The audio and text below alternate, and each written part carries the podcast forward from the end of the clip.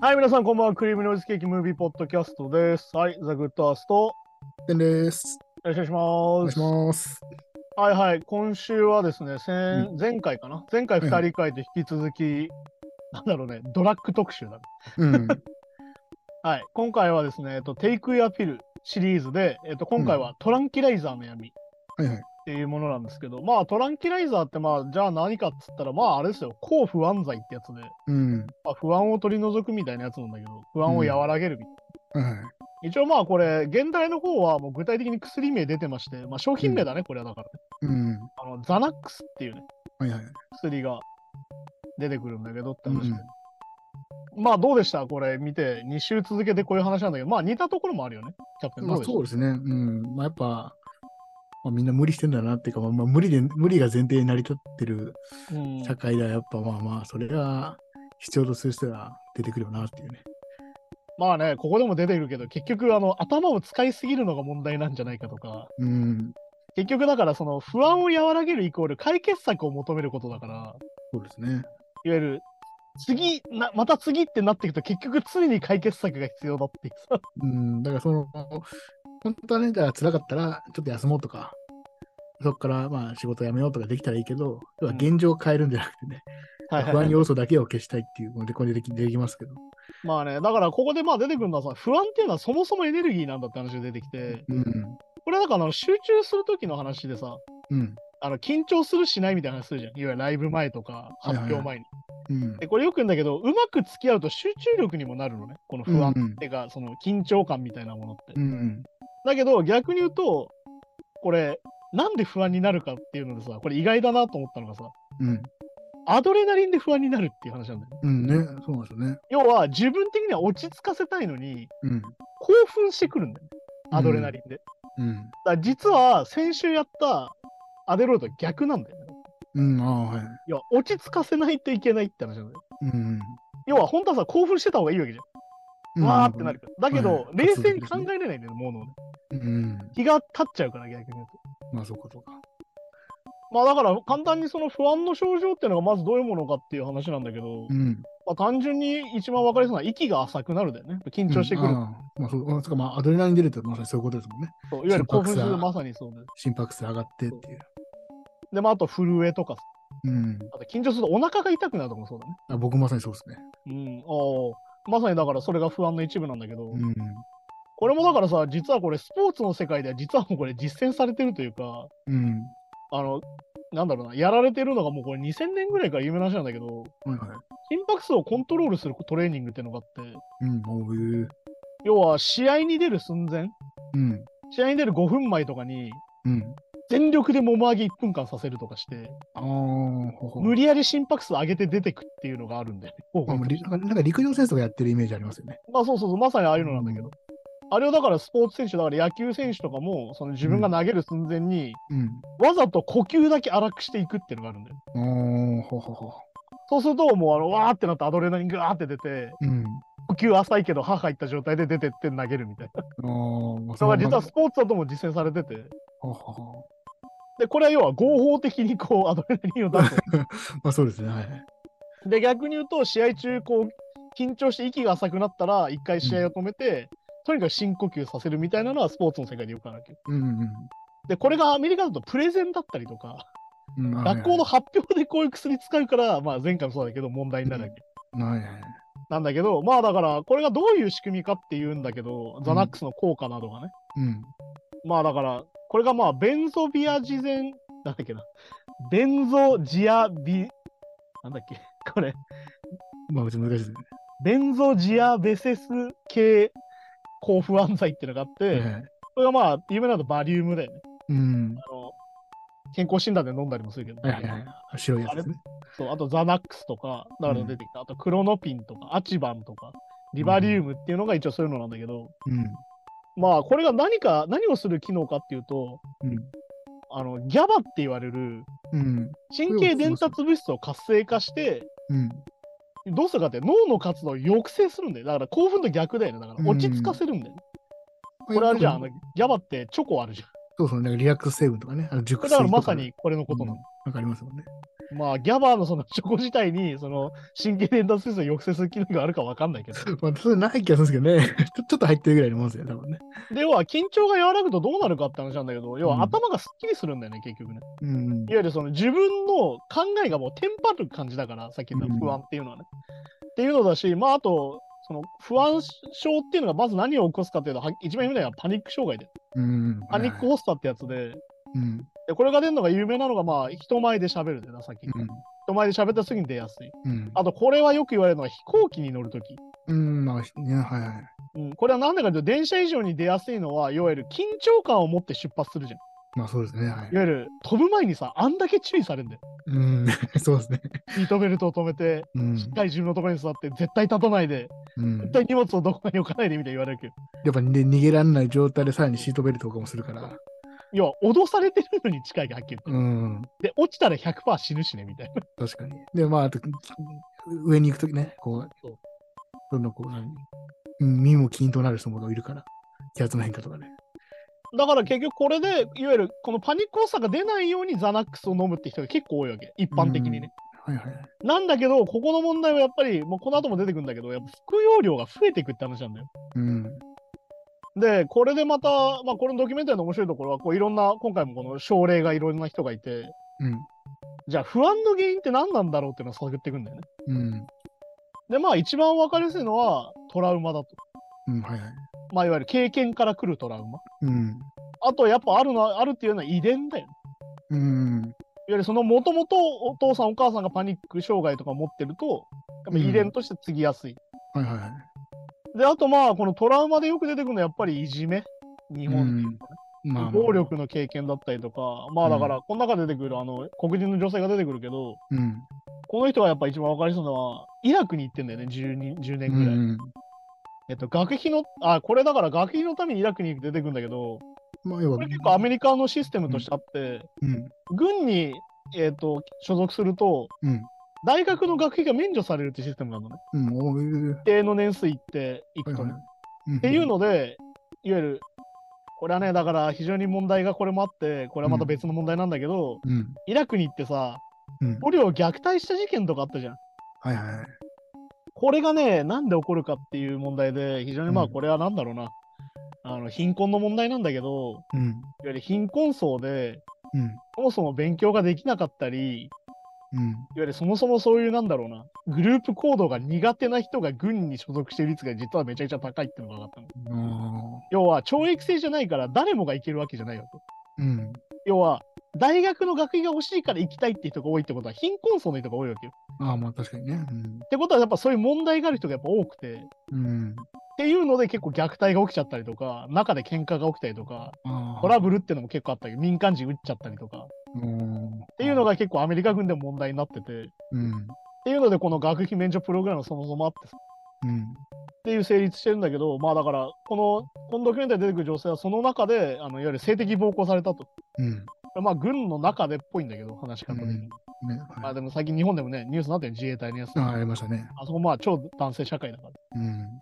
でまあ結局この帰国後に、まあこれだから PTSD に近いと思うんだけど、うん。パニック障害持っちゃったと。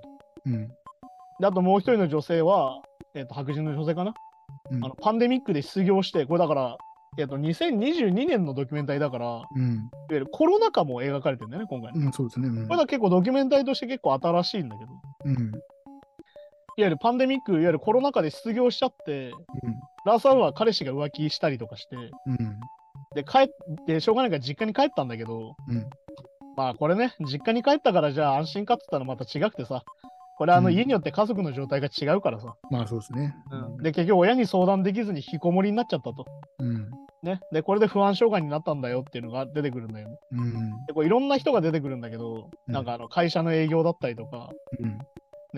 あのいわゆるその医療機関で働いてて、プレゼンしなきゃいけない人とか、いろいろ出てくるんだけど、で、これでやっぱアメリカのこの不安障害の率の高さ、うん。あの3人に1人ぐらいそうなんじゃないかっていうはいはいはい。言われてて、で、まあ、ここでまあ、まあ、前回もちょっと出てきたけど、SNS だよね。うん。 SNS がそれを悪化させてるんじゃないかと。これやっぱアメリカも、日本もそうですけど、やっぱアメリカもそうですね。結局でもさ、これ忘れちゃいけないことだなって、これ出てきて思ったんだけど、うん。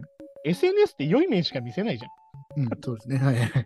そりゃそうじゃん。俺たちもさ、誰々とご飯行ったぜとかさ、うん誰々と遊んだよってのあげるけどさ、誰々と喧嘩して最悪とか、うん、うん、そうだね。なんならあの、道歩いててうんこ漏らしましたみたいなだか話してるらめ、めちゃくちゃ仕事に見せましたとかね。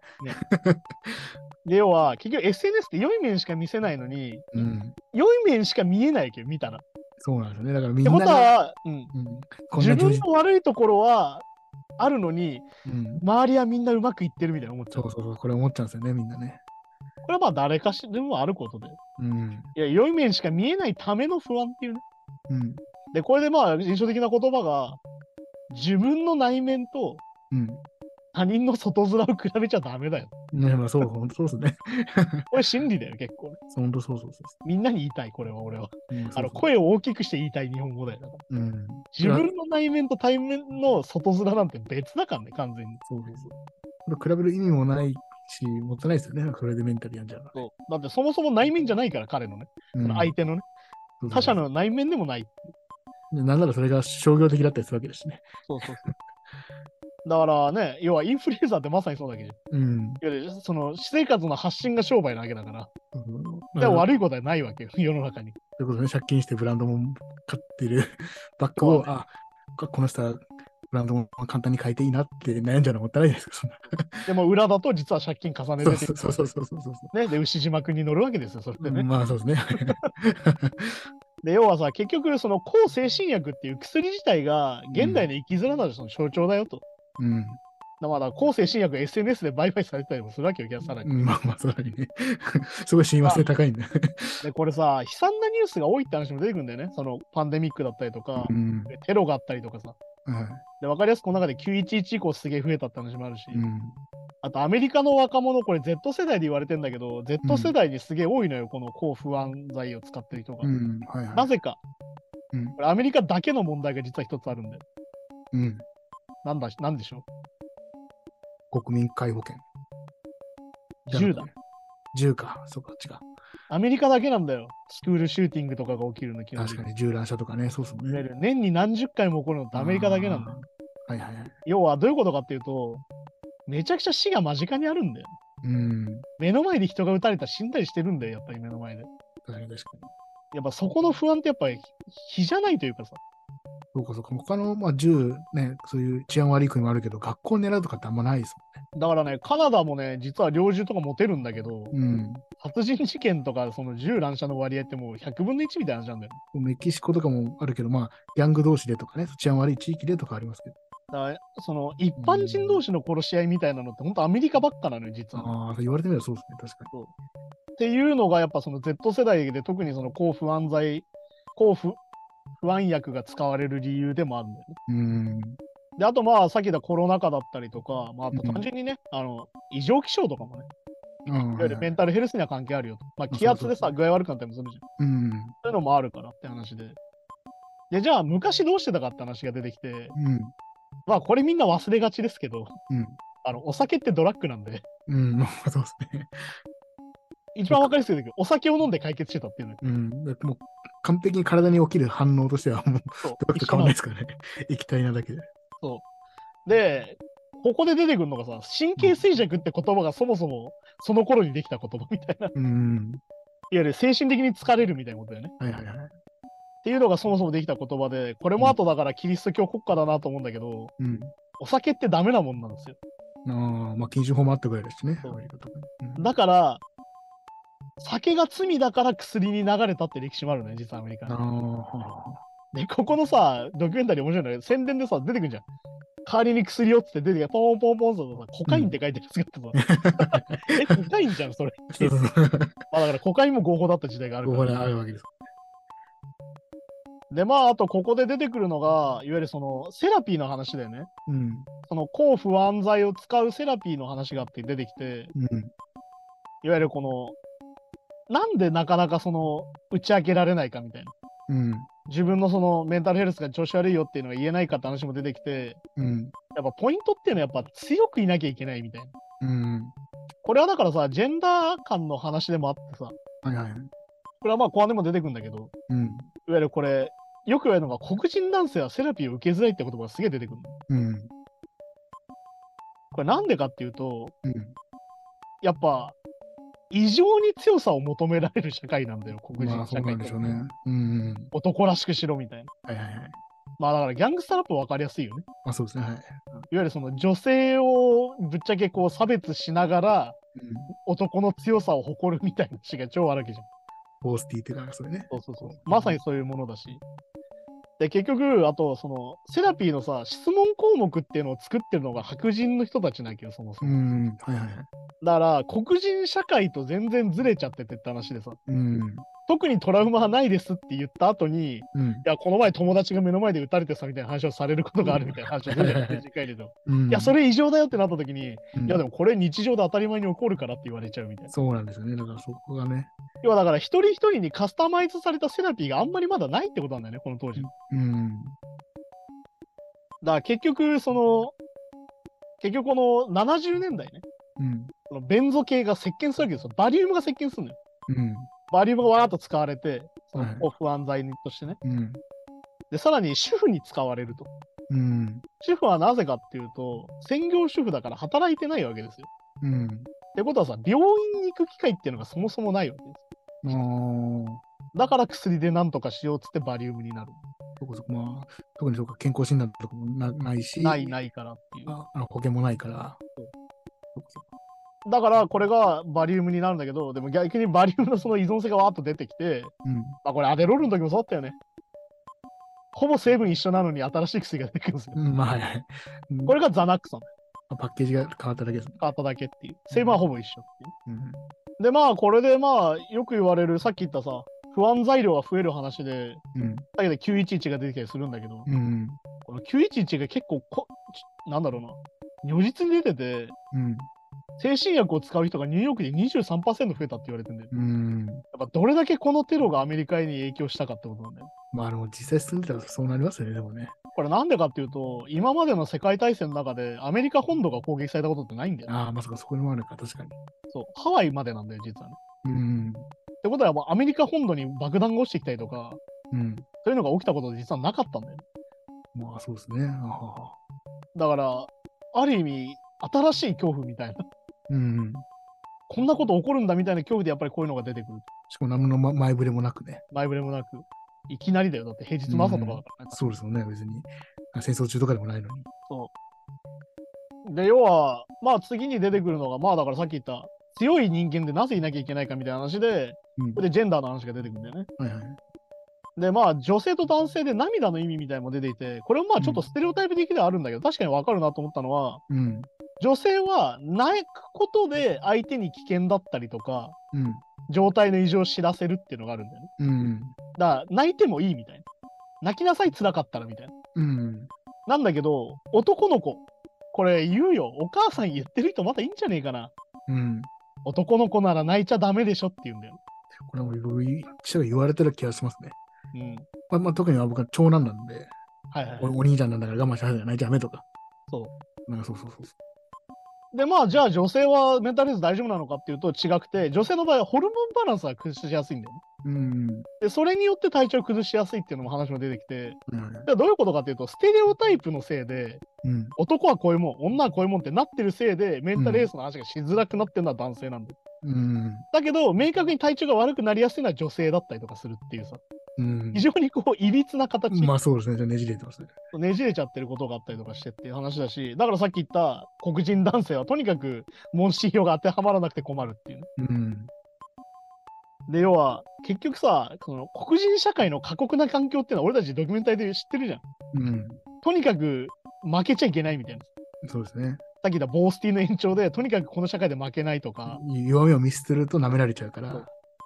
で白人に舐められるから強くいろみたいになるし、うん。だけど確実に差別はされたりするっていう。うん。だからなんかその、その、ね自信みたいなの持ってるのがもう信用みたいな。そうそうなんかそんな感じですもんね。まあだからよく言われるのがね、ハスラーで成功できるやつは自信がないとダメだみたいな。うん、そうそうそうそねそもそも自信がないやつは成功しないんだみたいな発想も自体は、実は強さ至上主義なんで、じゃあその言葉自体が。ういや、弱くてもいいよじゃないわけよ、全然。う。強くないと生き残れないぞだから、結局。そうそうそう。そうなんですよね。で、結局やっぱさ、ステレオタイプでそう入っちゃってるじゃん。うん。だから結局そういうことで、なんだろうな、言えずに、障害が出るまで耐えちゃうんだよ。うん。っていうのがやっぱ問題っていうことで、じゃあどうやって広めればいいのか、このメンタルヘルスの状態をって話で、うんやっぱ有名人がメンタルヘルスを語るっていうのはやっぱ超重要になってる。まあそうですね。確かにモデでル。実はアメリカ、ここ5年ぐらいなんだよね、めちゃくちゃ語られるようになったの。うん。まあだから JG がね、 まああの人とにかくさっき言ったハスリングの人ですから、うん。そういう歌をめちゃくちゃ歌ったわけですね。うん、だし実際に自分もね、そう売ってたわけねですから。有名な歌で、あの99個問題があるけど、女には一つも困ってねみたいな歌 から。うんはい まさにあれがまさにそういう歌。うん、時代性がね。まあだけど、JG がインタビューで、男が強くなきゃいけないっていう時代は終わったと思うよみたいなうん。うん。こと言ってみたりとか、あだから一番有名なのは大阪のみだよね、実はね。アメリカで一番メンタルヘルスを語るっていうのも、ね。うん。いわゆるメンタルヘルスの不調だから大会を休みますっていうのを初めて話ああ、そこそこそこ。だけど、こういう時に、スポンサーがいるんだから頑張れとか、まあ、プロ意識がとかね。プロ意識がとか、日本人言ってたじゃん。いやいや、うんそういうことじゃないんだよと。うんお。前それで壊れちゃったらしょうがないじゃないかって話なんだよ、俺からすると。そうですね。確かに確かっていう話だったりとかして、やっぱり要はステレオタイプをなくしていくっていうのは、に。うん。やっぱりそのステレオタイプっていうものを壊していくしかないから、いわうんゆる新たなライフスタイルを提示していかなきゃいけないんだよね。うん、まあ確かにね。だから逆に言うとこう、だからさ、ゲイのカミングアウトとかもそうだけど、うん。有名人の人がゲイだってカミングアウトすることによって、うんあ、俺もゲイだけどいていいんだみたいになるわけ。うん。だからこれにはさらに広がると、ママーベルのヒーローで黒人のヒーローがいるとか、うん。はいはい。ディズニーの人魚姫が黒人になるとか。うん。ということによって、あ、俺は存在していいんだっていうのを認めてもらうっていうのは、これメンタルレスに超重要なわけ。うん。要は自分の居場所がない感じっていうのがやっぱあるから、マイノリティになっちゃう。まあそうですよね。それが、やっぱメンタルヘルスの不調につながりやすいっていうのもあるから、うん。まあ認められてない感というかね。俺たちには居場所がないんだと思っちゃうからね、やっぱね。うん。まあだからね、これはだからあの30歳代の中年女性にもめちゃくちゃメンタルヘルスのケアが大事だって話だったりとかね。うん。いわゆるその未婚だったりすると子供が産めなくなる年の前後だったりするから、うん。早く結婚しろとか、まあそう日本でも多いじゃん、。そういうの。うん、多いですそういねうプ。レッシャーがあったりとかして不調になりやすい。でもこれ結局さ、まあ薬の話ですから薬の話に戻りますと、うん。いわゆる若いうちから飲んでるわけよ。うん。ザナックスをね。うん。ではっきり言って長期使用は危険なんだよ。うん。これはでもアデロールの時もそうだったよね。依存するんだよ、やっぱり。うん。さっき言ったバリウムがなんでダメになったかって依存性高いからですよ。うん。だけどザナックスはほぼ全部一緒なんだからって話。まあそうですね。はい。で、これ、あの、さっき言った症例の人が出てくるんだけどさ、うん。最初は飛行機の乗るためだったとか言うんだよね、みんなね。うん。いわゆる仕事で飛行機に乗んなきゃいけなくなったりとかして、うん。飲んだと。うん。乗れるじゃんっつって。うんやったじゃんっつって。ってなったんだけど、当時は。うん。じゃあ飛行機乗るときだけ飲もうってなったんだけど、うん。なくなると不安になるっていうんだよ。まあ逆にね。で飲み続けちゃったって話がこう何度も出てくるんだけどうん。あとザナックスのこう体験談みたいなのが出てきてさうん。これザナックスがどういう薬かっていうことにもこれなるんだよねうん。これ一つ一番有名なのは極端に陽気になるってやつだようん。はいはい。この中でもあのコントに出てくるじゃんザナックスを飲んだ人がさつってうん。イエーイじゃなくてイエーイってなるみたいな、なんだそれって思ったけどまさにそういうことでうん。テンションがハイになっちゃうんだよねなるほど。まあだからこれ症状としてよく言うのは急に笑っちゃうとかうん。だから要はこの中でもその症例の人が出てくるんだけど面接とかで笑っちゃうみたいなうん。笑っちゃいけない要はさ緊張して喋れなくなっちゃうから飲んだらうん。逆に言うとめちゃくちゃおしゃべりになっちゃってうん。余計なこと言ったりとかうん。あと急に笑いが止まんなくなっちゃったりするっていう、そうだね。まあ、これがなんでかって話なんだけどうん。分かりやすいよねあの脱抑制なんだよ効果っていうのはこの薬の、うん。要は気持ちなんだろうな人間っていうのは常に気持ちを抑制して生きてる生き物だからうん。それを抑制しすぎると不安になって辛くなるってやつねさっきそのうかそうか。はい。だけど脱抑制するから抑制がなくなるわけいわゆるオープンマインドになるみたいな話リラックスしすぎちゃって逆にもうね。だから軽はずみな行動に出ちゃううん。だからこれで怖いのは自殺するんだよ。ああ、はいはいはい。ね。いわゆる、まあ前も話したよね、うつの話でさ。うん。うつの時は死なないけど、まあ双極性とかの人は、そうの時に亡くなるっていうのはは、いはいはい。飛べちゃうんだよね。うん。消えちゃおうってなって消えちゃえるっていうのが問題で、これが結構その、ベンゾ系の薬の副作用としてよく言われるやつなんだよね。そこだから明るいけど、前向きにポジティブになってるのとまた別ってことですね。ちょっといわゆる状態がゆリラックスしてるだけっていう。だけで。うん。本当は別に死にたい気持ちは変わらんみたいな話だから。うん。まあだから結構で言われるのは、ベンゾ系っていうのは基本的に薬の形としてアルコールと変わらんからっていう。うん。症状としてアルコールと似てますもんね。だかそらう、アルコール飲むと笑い止まなくなっちゃうとか。あとだから、その、なんだっけ、あのリラックスして本音を喋れるみたいな。ああ、そうそうとかね、気がじ起ゃあきお前て酔っ払ってる時が本音じゃねえかよって思いなが らそういや、確かにね。いや、いおや酒を飲んだらいいやつなんだけどね、みたいな。そうそうそうお酒飲まないでいいやつなんだけどねって。いやお酒飲んだ時が本性でしょ、多分、みたいな。でもそういうやつがお酒飲んだ時に失敗すると、いや、お酒入ってたからさ、とか。そうそうそうそう。いや、本性じゃいやいやおな前いそとっちが本音だろって いうね。言ってリラック スしてんだからってことだからね。でまさにそういうこことだったりとかして、うんで結局やっぱ脳機能は下がるんだよね、これ。だからさっき言ったみたいに、うん長期使用によって何に近いことになるかっていうと、アルコール依存症に近いわけよ。うん一緒だけど、まだドラッグとアルコールが一緒だっていうのは、これ日本人にめちゃくちゃ俺言わなきゃいけないことだと思ってて、うん。意外と分かってない人多いなと思うんだけど、そう合法なだけですからね。そう、合法なドラッグだから、アルコールって。だから結局やっぱ短期の記憶障害だったりとか、うん。いや飲んだ後に何をしたか覚えてない。うん。さっき言ったみたいに死ねちゃうのもそういうことなんだよね。うん。障害が、記憶なくなってるから、そもそも何してるか。はいはい。で、まあ脳機能がはっきり下がる。で、まあもう一つは量が増えるよ。うん。うん。これどういうことかって、体勢がなくなるんだよ。アル中もそうですもんね。そう要は、1錠で効いてたものを、うん。 1錠と同じ症状を得るために2錠飲むってことにうなる。ん。でどんどん増えてるから、結局。はいはいはい。で、まあ結局、ザナックスの一番の問題は、即効性があるんだよ。これさ、アデロールも言ってたよね。いわゆる即効性があるから、副作用に気づかないっていう。うん、うん、はいはい。で、まああと、ザナックスの場合は、即効性があるけど、すぐ切れるんだよ。うん。で、ここで言うのは離脱症状ってやつで、うん。いわゆるさっき言った自分の思いもしない行動しちゃうっていう。だからさっき言った自殺が出てくるっていう。うん。いわゆる自分のし感情とは全く関係ないことしちゃう。うん。ダメだダメだと思いながら死のうとしちゃうとかさ。はいはい。っていうのはまあじ離脱症状として出てきてっていう。うん。でまあこれがね、やっぱその、ここでも出てきますよ。医療産業ってものが出てきて。うん。そうだだだささっきもそうだけど、じゃあ別にね、あの、そんな手に入りにくかったら、そもそも一錠で済むわけですからね。だから結局やっぱここでも出るのは過剰処方なんだよね。うん、出しすぎザナックスうとん。で、やっぱここもさ、なんだろうな、規制緩和だっつってさ、自由競争でいいんだって言うけどさ、うん。このザナックスの CM っていうのを規制緩和しちゃったせいでアメリカは。うん。これ飲むと元気になりますよって CM がめちゃくちゃ溢れたわけ、これもねう。ん。はいアはデロールと一緒ですよ、結局これも。い。うん。で、あとこれさ、前回のそのアデロールの CM でも、あの、ドキュメンタリーでもちょっと出てこなかった話だけど、うん。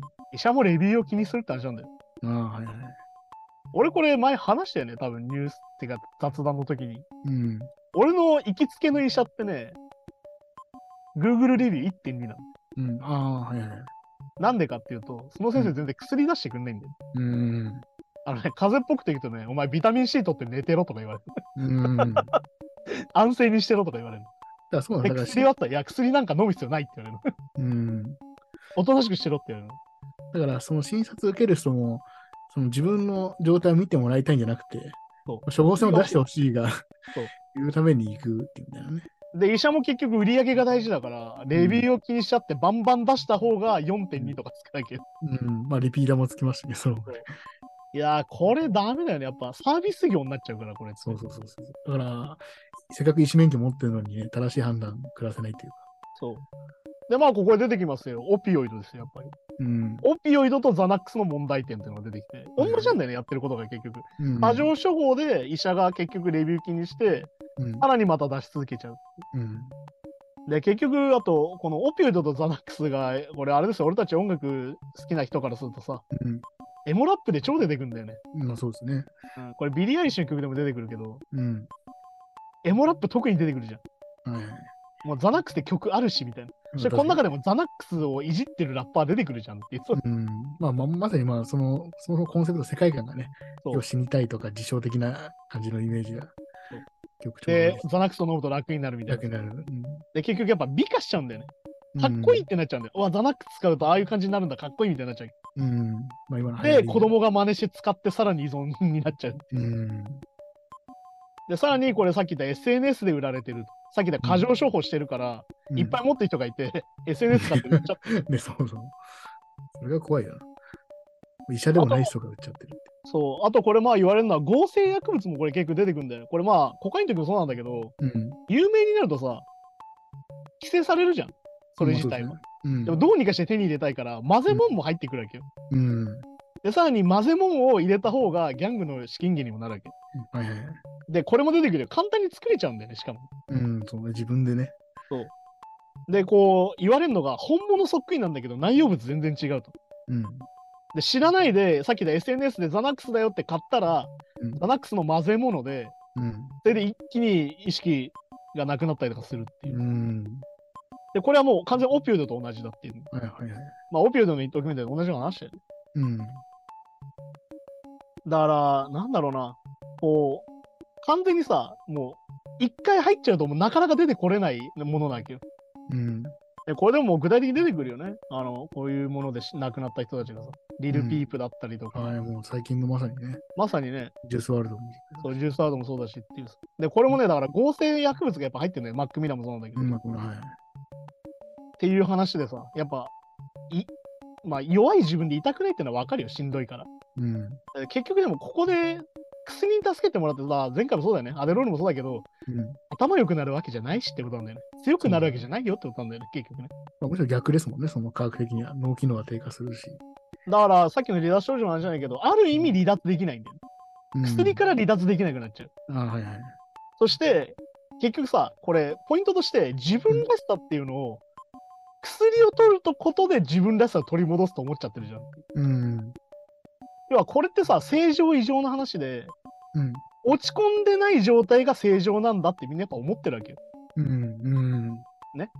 だから、落ち込んでる状態は異常だと。うん。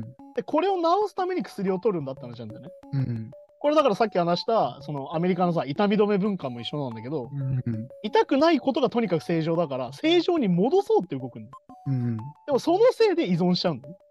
やっぱ依存のもんで、でもそうですね、タバコとかやっぱお酒にしても、タバコもイライラするからタバコ吸うって言うけど、うんまああれ違うじゃないですか。別にタバコイライラが収まってるわけじゃなくて、まあ要はマイナスがゼロに戻ってるだけというか。そう、禁断症状が出てるだけだから。で、お酒のもそうだけど、お酒飲まないと気合が入んないんじゃなくて、そうそううんテンションが高すぎてるのがただ元に戻ってるだけな話なんだけど、そのその落差でそう感じちゃうんですよね、多分ね。だからまさにそういうことでさ、だからその、これはまさにアメリカのその医療的な、とにかく痛みを止めるのが正義っていうのの問題点でもあるんだよね、これうが。ん。でさっき言った俺の行きつけの先生みたいに、いいから様子見ろみたいな。うん。何日か様子見て、それでも悪かったら薬出してやるよみたいな方が本当はいいんだよね、多分。まあ、本田先生としてはね、そっちの方が正しいですもんねだって、その方が医者は儲かんないからね、逆に言うとでもって。そう両方でも用法、用量をちゃんと伝えるのがね。で、まあだからこれで結局対処法じゃあうんどうすればいいのかっていうのは出てくるんだけど、まあこれはどこも一緒だよね。睡眠と運動とリラックス。うん太陽の光を浴びなさいみ たいな。そのまままさに本当初歩的なね。そう。だけど、これしかないよ、そもそもっていう。で、やっぱこれさ、ザナックスの問題点ってのは依存症状があるから、うん。切れると不安になっちゃううん。のだけど、さっき言った、同じ不安を取り除くには、倍取んなきゃいけないからっていう。うん。だから悪くなんだけど、ここでまあ出てくるのが選択的セロトニン再取り込み阻害薬っていうのが出てきて、えっと、即効性はないけど、徐々に下げてくれるうん。うん。薬が出てきて、これを取ったりするのが重要だと。うん。あとまあここでまあ2022年だから出てくる言葉としてあのタイマーベースの薬もあるよと。うん。CBD。そうそうそうねあとまあ出てくるのはこれ認知行動療法ってやつでさ、うん。あの不安に対する考え方を書き換えろってやつでさ、うんまあ、だからさっき言った話で、不安なのも自分だよってことなんだよね。うん。うん、いわゆるその不安がなくてハキハキしてて超元気なのが自分の正常値だと思ってるけどうん。ちょっと不安でちょっと緊張しいでうん。辛いなっていうのも自分だよっていうのを受け入れなさいってそうそ話なうんだねよ結局ね。それが一番大事ですよね、確かに。うんあ、そうか、認知ですか、自己認知のその。そうそうそう。自己認知を変えるうん、なるほどね。いや自分のいい状態だと思ってるのは悪い状態なんだよっていう、要は、はいになってるだけだよってことだよ、さっきの言ったね。状態以上にすら気づけてないんですよ、その。そうまさにそういうことなのよ。うん。まあだから本当にさ、あの、まあ大事なのはメンタルヘルスについてとにかく話し合う。うん。気軽に話せる状況。うん。で、まああと、この中で、映画の中で出てくるのは黒人男性のためのセラピーみたいなの出てきて、うん。最初ね、誰も受けに来ねえよって言ったらすげえ受けに来たみたいな。はいはいはい。で、最初は無料で次有料だったんだけど、7割ぐらいはちゃんと受けてくれてるみうたいな。だかん。ら結局やっぱ不安だったってことなんだよね。まあそうなんですよね。やっぱ不安だっていうのをやっぱ口にできる方がいいよっていう。 うん。いや、まあ、本当そうなんですけどね、確かに。いやだからやっぱインフルエンサーとかもそうだけどさ、いい分しか見せないじゃん。うん。だ俺もいい部分しか見せないようにポジティブに生きなきゃとか言うけど、うん。あそんなことない、そんなことないっていうさ、 うん。 あの辛いのも自分だし、まあだからよく俺を言うじゃん。あの自己啓発っていうのは、うん事故が啓発されちゃうから、もうそれ事故じゃないからねっていうのまあそうですね。 いやいや、まさにあれこそ、まあ、こう薬物依存ちょっと違うかもしれないけど、やっぱ、じ本当架空の自分を追い求める、 そう。だから要は自分じゃない自分になりたいだけなんだよ、実はそれ。だか一生手に入らないものをね、追いかけちゃうみたいなね。らまさにこれで、だから逆に言うと、これが宗教になる場合もあるわけ、この薬の依存がね。ああ、まあそうですね。それが狂信的なキリスト教徒になったりとかもする可能性もあるわけよ、逆に言うと。ただやっぱこう、ほん、ほんと、架空のベストなものを求めすぎちゃうとよくないかもしれないですね。まうあんだから結局やっぱ、この中で出てくる不安と向き合ったらって話なんだよね。そこから来る不安もあるあるじゃないですか。その現状がもちろん不安っていうのはあるけど、うん。こう、まあ、社会的にこうあるべきだとかもちろん、さっき出てきたもそうだけど、自分がこう出なきゃいけないみたいな。俺はこういうまあキャラそうなだよんだ自みたい分なルールで死ぬ人が多いから。そうそう。別にそんなことないよってこと。だからさっきだ不安と向き合って、不安だね、なんでかねっつって、お金ないからかなとか、うん。ね俺に才能ないからかなっつって、うん。じゃあしょじゃあどうしようかねっていうのを考えた方がいいよってことだし、うん。あとまあこれで言われるのがさ、薬への偏見でもあるわけよ。うん。ああ、はい。お前ザナックス飲んでっからドラッグ中毒だろみたいな。うん。言われて、さらにしんどくなるみたいな。っうん。ていう話だったりとか、だからやっぱね、ステレオタイプとか偏見で言えばよくないよなってことだし。まあまあまあまあ。結局さ、不安を抱えないで生きるとか言うじゃん。さっき言った自己啓発とかでさ、うん。不安のない世界みたいな。うん。不安のない自分を手に入れて自信を持とうみたいな言うけどさ、うん。あの不安を抱えないで生きるイコール薬に走るなんだよ、今っていう。うん、そう。まあ、結構不安を抱えるもんともっとがいるってことか。ちゃんそと。うんまあだか。らなんだろうな、よく言うけど、あのね、大人になっても悩んでるみたいな言う人いるじゃん。うん。子供の時悩んでて、大人になったら悩まないと思ってたけど、大人になっても悩んでる。うん。いや、待てと。世の中の複雑さは大人になってからのがあるんだから、いやいや、そうそうそう。ね、大人の方が悩んでて正解なんだよっていうさ、うん。逆に言うと大人になって悩まないやつ俺信用できないよって思うよ。でなんか失ってるけど。 何か欠けてないそれっていうう。ん。悩む暇もないぐらいなんかね。そうでまあこれ最後に出てくるのは何かに没頭しようぜみたいな。うん。出てくるんだけどまあこれはっきり言うと何か好きなものがあるといいねって話なんだよね。うん。趣味ができたらちょっと楽かもよみたいな。これはマジで思いますね。うん、だからこのドキュメンタリー非常にいいのはいろんな人がいるから症例としてね。うん。ああこういう人もいるんだこういう人もいるんだで非常に面白いしうん。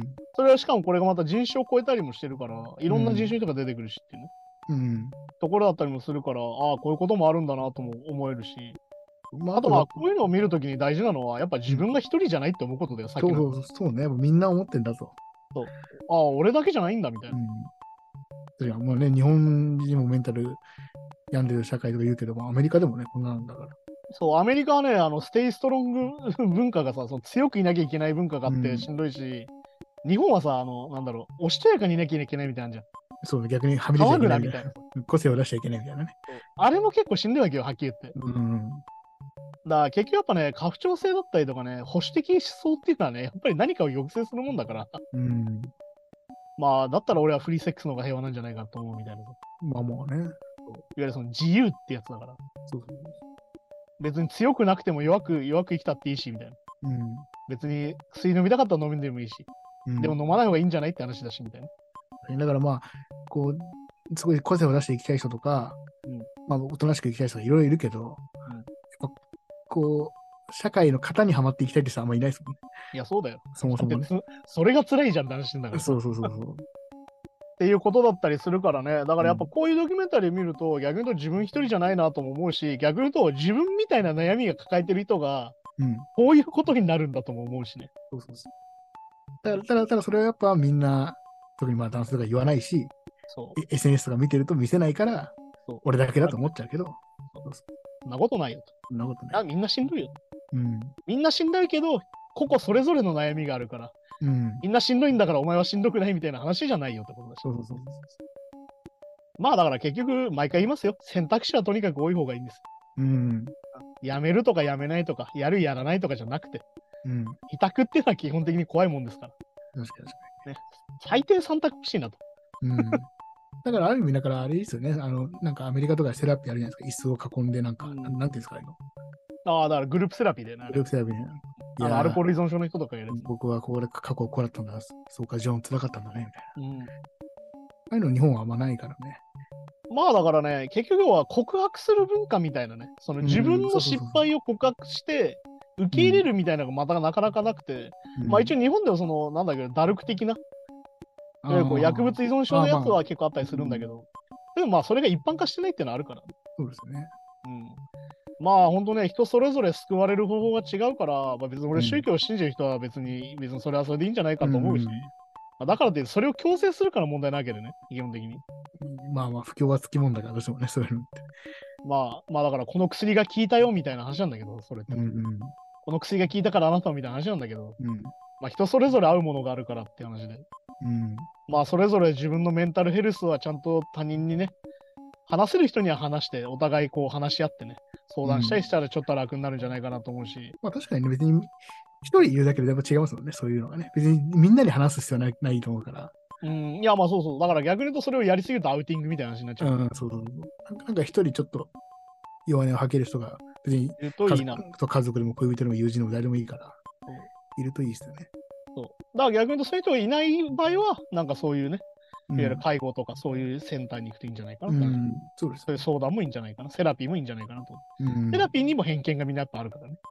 まあ、 まあ確かに、まあね、特にセラピー、まあ確かにな、セラピーに行ってるんだっていうのもね、なかなかね。